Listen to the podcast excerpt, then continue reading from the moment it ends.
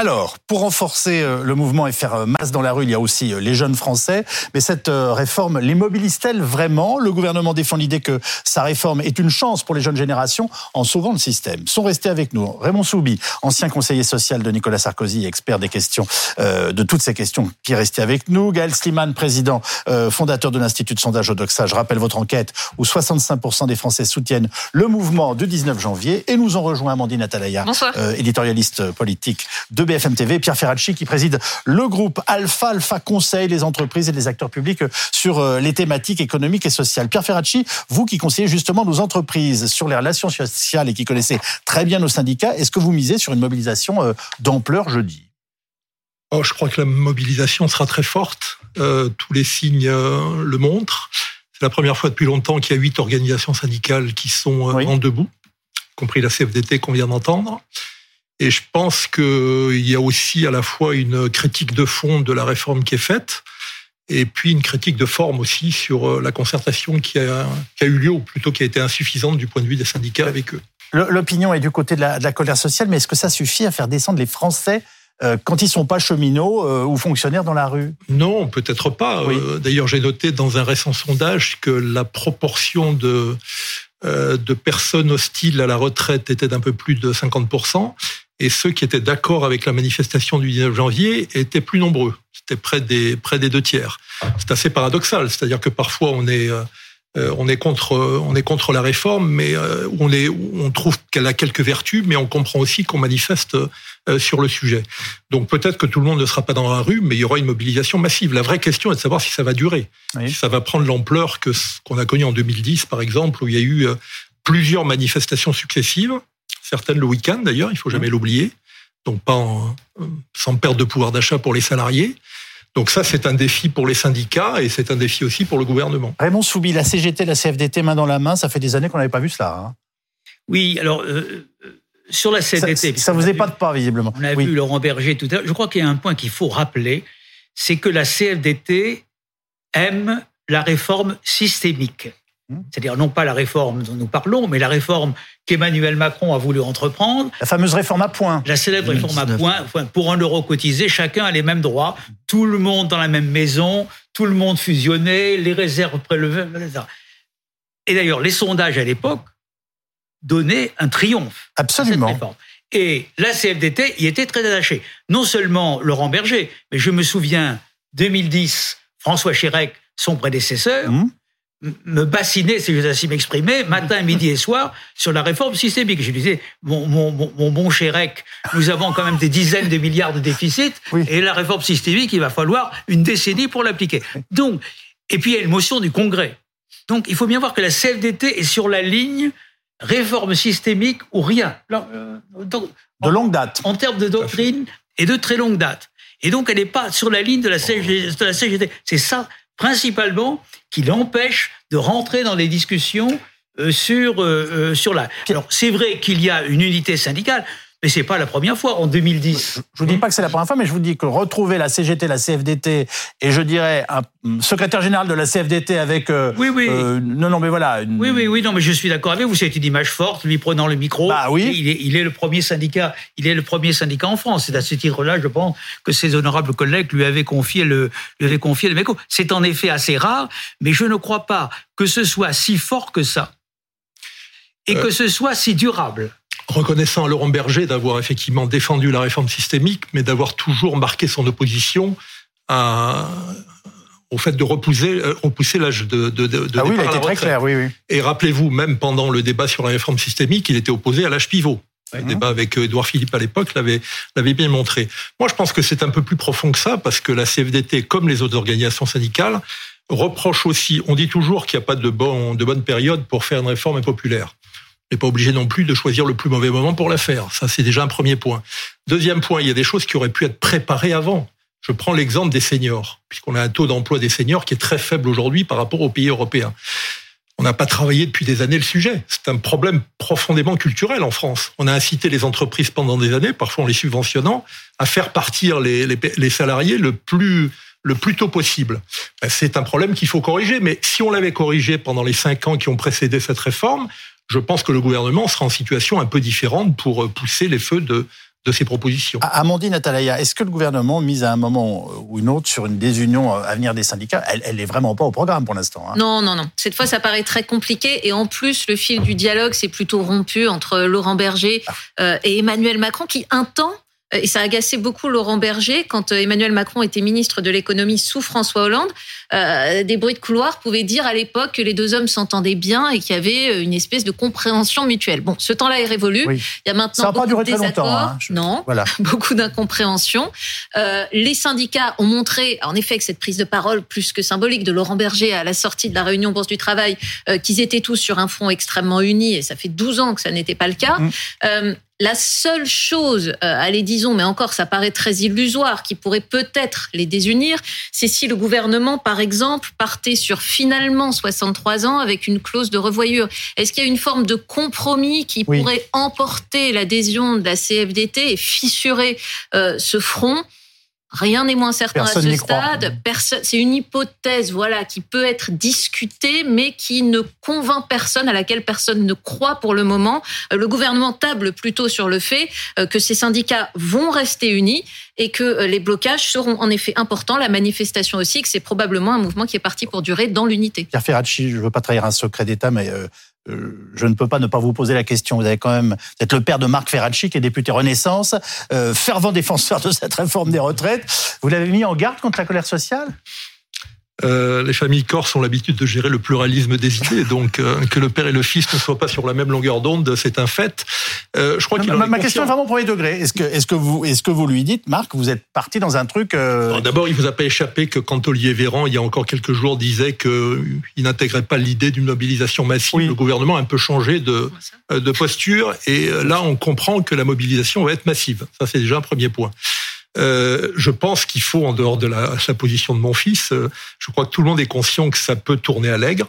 Moi, je vais vous dire une chose. Si on ne laisse pas aux syndicats le soin de canaliser le mouvement, et si on n'y répond pas, et je pense qu'il faut trouver un compromis. Est-ce que ça passe par 63 ans? Est-ce que ça passe par un travail sur les seniors qu'on n'a jamais fait? L'index qui est mis en avant aujourd'hui, il aurait plus de crédibilité s'il avait été testé pendant 3-4 ans dans les entreprises, comme l'index d'ailleurs sur l'égalité professionnelle. On arrive au dernier moment avec des propositions qui, pour l'instant, vous nous rappelez mots ce qu'on appelle l'index exactement pour nos. Ben, c'est une façon de mesurer euh, l'effort que font les entreprises pour garder des seniors. Bon, c'est un enjeu essentiel parce que si les seniors ne partent plus tard, ce qui est le cas depuis une dizaine d'années, que parce qu'on décale l'âge de départ à la retraite, c'est pas forcément la bonne façon de prendre les choses. Il y a à travailler. Euh, la Finlande, il y a quelques années, quand elle a décalé deux ans l'âge de départ à la retraite, a laissé les partenaires sociaux pendant cinq ans travailler de façon extrêmement forte sur euh, le devenir des seniors, leur, leur fin de vie professionnelle, euh, leur pouvoir d'achat, leurs conditions de travail, euh, le fait d'alléger cette charge de travail dans des métiers un peu pénibles. Nous, ça n'a pas été fait. Et quand on a supprimé, par exemple, les quatre critères de pénibilité, parce que le système était complexe, à la demande du patronat d'ailleurs, on l'a pas remplacé par un système plus simple. Donc toutes ces questions n'ont pas été traitées. Aujourd'hui, pour revenir à votre question, oui, il y a une vraie, euh, il y a une vraie colère. Comment elle va s'exprimer Je n'en sais rien. Je vais vous dire, je reprends le fil de, de, mon idée. Si on ne laisse pas les syndicats canaliser le mouvement et si on n'y répond pas à certaines demandes des syndicats, le défi demain, ça sera de voir comment euh, les choses vont se traiter sur le plan politique. C'est pour ça qu'on va en parler avec la jeunesse dans un instant. Raymond vous vouliez intervenir Oui, je voulais simplement dire que je pense que le gouvernement n'a pas de marge de manœuvre. Ah. Je rappelle que déjà, il a aménagé tout ce qu'on sait, la pénibilité, les longues carrières, etc. Et que le coût de ces mesures, le coût de ces mesures représente 40% des économies que va procurer la réforme. 40%. Autrement dit, il y a 40% du produit de la réforme qui est déjà parti, si j'ose ainsi m'exprimer, c'est bien, en mesure d'amélioration. Donc, le gouvernement, s'il bouge encore les curseurs, aura fait une réforme pour rien. Et deuxièmement, il aura perdu totalement la face et il sera incapable de mener des réformes dans l'avenir. Quant à des discussions avec les organisations syndicales, moi m'élevant au-dessus de ma condition, je serai une organisation syndicale compte tenu de l'état. Je ne ferai pas l'ombre d'une concession. Je demanderai à Emmanuel Macron d'en faire beaucoup et de grandes, mais je ne ferai pas l'ombre de. Donc, quel est vraiment l'intérêt d'Emmanuel Macron d'ouvrir des discussions en vue de nouvelles concessions qui videront de tout sens sa réforme et l'affaibliront politiquement. Vous êtes parfaitement clair. Bonsoir Aldo Chibani, vous êtes secrétaire national du mouvement euh, national lycéen et vous appelez à des actions le 19 janvier euh, prochain. Merci beaucoup d'être avec nous euh, en direct sur l'antenne de BFM TV. Lesquels exactement?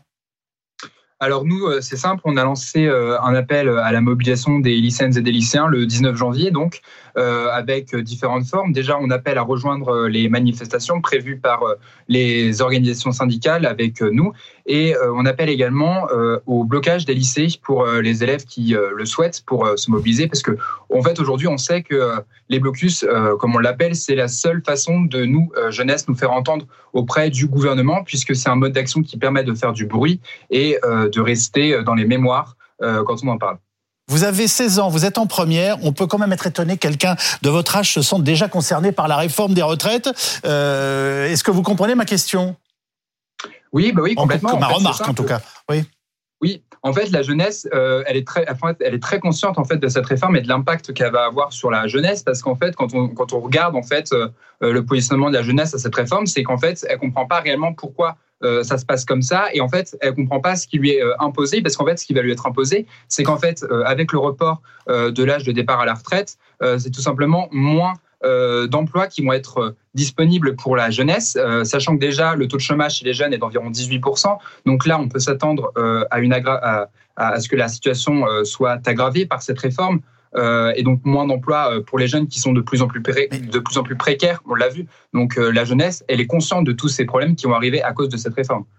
si je vous dis que cette réforme est une chance pour vous, si on considère que ça va vous soulager de payer des déficits à venir qui seront monstrueux, vous me répondez quoi? Bah, on répond qu'en fait, ces déficits, c'est juste un blabla du gouvernement. Pourquoi? Parce qu'en fait, les 12 milliards de, cette réforme, en fait, en fait, ils peuvent être trouvés ailleurs notamment euh, par les par les par les par les, les extrêmes riches qui euh, ont euh, ces moyens-là. Et, et c'est simple parce que rien qu'en taxant les 1% des, de, de, la fortune des 500 les plus riches de France, on peut compenser ce, ce déficit qu'annonce le gouvernement. Donc ce, ce, problème de déficit ne, ne se pose pas aujourd'hui pour nous en tout cas. Qu'est-ce que vous avez envie de répondre, Pierre Ferracci, à, Aldo qui prend la parole ce soir chez nous? J'ai envie de répondre d'abord sur euh, sa dernière remarque sur les déficits. Les Français n'y comprennent rien. Je vais vous citer trois chiffres. Euh, l'un qui a été donné par le haut commissaire au plan, François Bayrou, au début du mois de décembre, repris par euh, un grand journal du matin, qui disait sur 25 ans, 1312,5 milliards de déficit 52,5 milliards par an. Quand on lisait le document, on s'apercevrait que c'était une base de départ euh, si on ne touchait à rien et personne ne songe à ne toucher à rien. Gabriel Attal, ce hein week-end, a encore confirmé que sur 25 ans, il pourrait y avoir 500 milliards de déficit. 1312, 500 milliards. Et quand on regarde ce que dit la, première ministre, elle parle de 120 ou 140 milliards. Vous nous dites qu'on jongle avec des chiffres qui... Non, mais les gens n'y comprennent rien. Bah et, puis, euh, il y a aussi des économistes respectables qui prennent d'autres hypothèses qui ont eu euh, des prix euh, méritoires ces derniers temps par la communauté des, scientifiques, qui disent le déficit sera en moyenne sur les 25 ans de 10 à 12 milliards. Euh, tout dépend des hypothèses de productivité qu'on prend. vous parliez de, de, ce que fait le gouvernement cher Raymond Soubi. Je crois que ce que devrait faire Raymond, le, président de la République, Raymond Soubi, je sais ce qu'il pourrait faire. Ce que devrait faire le président de la République, c'est apaiser le pays. C'est pas follement satisfaire les syndicats. Le pays aujourd'hui est très tendu. Et le pays sait que la réforme systémique qui a été abandonnée a été aussi abandonnée sous la pression des Gilets jaunes. Donc il aimerait bien aujourd'hui que l'on réponde aux syndicats. Que les syndicats ne bougent pas d'un pouce, c'est possible, vous avez sans doute raison sur le plan tactique. Mais le gouvernement a intérêt à bouger. Et ce que je réponds aux jeunes, c'est que sa réaction n'est pas étonnante. Les retraites, c'est quoi? C'est le pouvoir d'achat d'aujourd'hui et de demain. Oui. D'aujourd'hui pour ceux d'aujourd'hui pour ceux qui sont à la retraite et de demain pour ceux qui le seront plus tard. Donc il n'est pas anormal que les jeunes se disent, ils ont déjà des problèmes d'emploi, comme il a dit, que va, que va être notre pouvoir d'achat dans 10, dans 10 ans, pour les, dans, dans 30 ans ou dans 40 ans. C'est pas anormal. Après, la réponse qu'il y apporte, c'est sa responsabilité, mais c'est pas anormal, en tout cas, qu'il se pose ce type de questions. Alors, que vous ont dit Gaël Sliman, les jeunes Français de la réforme dans vos enquêtes, et puis après, on demandera à Amandine Atalaya si le gouvernement redoute que la jeunesse descende effectivement dans la rue. Ben, ils nous disent un petit peu ce que, ce que nous dit euh, Aldo en, en duplex, c'est-à-dire que je vous rappelle, dans, dans le dernier sondage Odoxa, on a 65% des Français qui disent soutenir la mobilisation quand on regarde ce que nous disent alors euh, les gens, les jeunes un peu moins jeunes euh, qu'Aldo qui est en duplex, les 18-24 ans, la tranche d'âge habituelle des jeunes dans les sondages, on est à 78% de soutien à la mobilisation. Et sur la réforme des retraites, parce qu'il y a, c'est pas tellement qu'ils se projettent quand même demain sur leur propre retraite, c'est surtout qu'ils ont un sentiment profond d'injustice. Encore une fois, on, peut revenir à la réforme systémique voulue en 2019, soutenue par la CFDT. Il y avait quand même cette idée de tout remettre à plat mmh. et cette idée de la durée de cotisation. L'affaire de l'âge légal, c'est vraiment assez souvent hérisser les gens pour pas grand-chose, parce que quand ils se projettent, quand il faut leur calcul sur l'âge de départ à la retraite, ils se rendent compte bien souvent qu'ils partiront de toute façon, au regard de la durée de cotisation, à 64 ou 65 ans, mais ils ont encore le droit de partir à 62. Avec la réforme demain, ils ne le pourront plus. Et c'est cette frustration-là que manifestent les gens dans les sondages et probablement dans la rue. On vient d'écouter Aldo Chibani il y a quelques instants et nous avons interrogé, euh, nous aussi, un certain nombre de jeunes Français. Écoutez leur réponse, c'est intéressant. J'ai très peur de ne pas avoir de retraite parce que moi aussi, ma grand-mère euh, a une retraite, mais elle est obligée de travailler en complément. Ça nous met déjà la pression. Euh, nous, les étudiants, on a déjà la pression pour plus tard. On ne sait pas ce que ça donnera dans quelques années, nous concernant en fait. Bah, on imagine un peu, on imagine bien un 67 peut-être, ouais. On serait capable de sortir euh, pour, pour manifester et, être présent, oui, oui, si ça ne nous plaisait pas. Donc tout est assez argumenté et mmh. structuré. Mmh. Est-ce que le gouvernement redoute que la jeunesse descende dans la rue? Oui. Ils ont même le, sentiment, d'ailleurs, c'est ce que nous disent beaucoup de députés, qui, sentent les ferments, en tout cas dans les lycées, par exemple, de leur circonscription, d'une mobilisation qui, en effet, pourrait être assez euh, importante et pourquoi est-ce qu'ils en ont peur? C'est parce qu'on sait que lorsque les jeunes euh, descendent dans la rue, ça donne non seulement le sentiment qu'une autre génération se mobilise, mais ça devient quelque chose de très difficilement contrôlable euh, parce que euh, les, jeunes ont une capacité très forte à se mobiliser. Oui, c'est la théorie du cube de dentifrice. C'est ça. Une fois qu'ils sont sortis, allez les faire rentrer. Et par ailleurs, tout le monde a en tête évidemment 2006, la lutte des jeunes contre le CPE qui dure plus d'un mois. Il y a une mobilisation monstre. Hein. Il y a des centaines de milliers de personnes dans les rues, des lycées qui sont bloqués. Et à la fin, l'abandon par Dominique de Villepin, alors que ce texte était passé au Parlement et qu'il était passé au Conseil constitutionnel, l'abandon du texte. Donc on sait que quand la, jeunesse se mobilise, c'est lourd et c'est inquiétant. Par ailleurs, euh, qui voudrait qu'elle se mobilise? Évidemment, c'est la France insoumise. Parce que d'une part, les jeunes ont voté 42% euh, d'entre eux ont voté pour la France insoumise, donc ils sont euh, à gauche aujourd'hui, très très attachés euh, pour beaucoup d'entre eux à, Jean-Luc Mélenchon. Et donc la France insoumise a l'espoir aujourd'hui de, on voit bien qu'ils essaient beaucoup de leur parler, qu'ils essaient de les inciter à sortir parce qu'ils se disent que c'est très bien les syndicats, c'est très bien le secteur du transport, de l'énergie, mais c'est quasiment attendu. Et pour faire la bascule, on pense à gauche et à la France insoumise qu'il faudra la jeunesse. Aldo Chibani, on est en train d'expliquer que vous avez un rôle important dans ce qui va se passer dans les jours à venir. Mais, mais, ça, on en est certain. En fait, à chaque fois que nous, la jeunesse, nous nous mobilisons, on remarque une certaine crainte euh, de la part du gouvernement et euh, également via les moyens qu'il emploie pour nous réprimer avec la répression euh, de nos modes d'action, de nos mobilisations. Encore ce matin, à Grenoble, des lycéens qui ont été gazés par les forces de l'ordre lorsqu'ils tentaient de bloquer leur lycée, notamment pour la réforme de la retraite. On remarque vraiment, en fait, une certaine crainte, en fait, de la part du gouvernement, comme comme ça a déjà été dit. Et nous, c'est justement là qu'on va attaquer sur le fait que la jeunesse, quand elle se mobilise, elle se mobilise euh, bien et elle se mobilise fortement. Donc en fait, euh, c'est pour nous la façon euh, la meilleure qu'on a trouvée pour se mobiliser, en fait, parce qu'on sait très bien que le gouvernement a peur de, nos mobilisations. Je suis sûr, Raymond Soubide, de vous avoir entendu expliquer que quand la jeunesse investit un mouvement, il est très difficile de la faire en, sortir et, sans doute de, de contrer le mouvement. C'est sûr, parce que d'abord, la jeunesse est moins organisée que les salariés, mmh. sont eux-mêmes modestement organisés, mais quand même, euh, elle n'est elle est pas organisée. Elle n'est pas organisée du tout.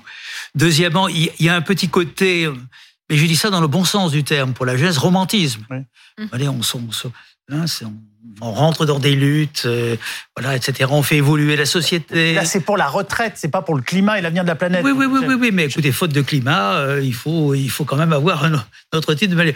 Donc, on comprend très bien que les jeunes se mobilisent. Et c'est en effet, pour tous les gouvernements, ce qui est de plus difficile, parce qu'il n'y a pas l'interlocuteur, parce que la raison ne porte pas, ou porte mal, et que donc il est très difficile, c'est l'histoire du tube dentifrice que vous racontiez, il est très difficile de les faire ensuite rentrer au bercail. Je voulais ajouter un mot sur le contexte de tout ça. C'est que depuis un an et demi, les Français, quoi qu'il en coûte, ont été habitués à tant de centaines de milliards déversés. Oui. Qui se disent franchement, faire tout ce bruit pour 12 malheureux milliards, dont d'ailleurs on réinvestit dans les mesures la moitié, pratiquement la moitié, franchement, ça n'en vaut pas la peine. Alors arrêtons-nous à ça. En un sens, c'est vrai, et en un sens, c'est terrible, parce que ça veut dire qu'on ne peut plus rien faire pour rétablir globalement l'équilibre des finances publiques. Or, nous sommes dans une situation que vous connaissez par cœur, que je ne vais pas dire, et il y a un problème quand même très important. Nous avons des négociations européennes aujourd'hui sur différents sujets qui ne sont pas la retraite. Et si la France recule sur ce sujet, alors que nos partenaires ont avancé. On est observé d'extérieur. On est observé d'extérieur. Je ne suis pas sûr que notre considération et notre pouvoir de convaincre soit au maximum.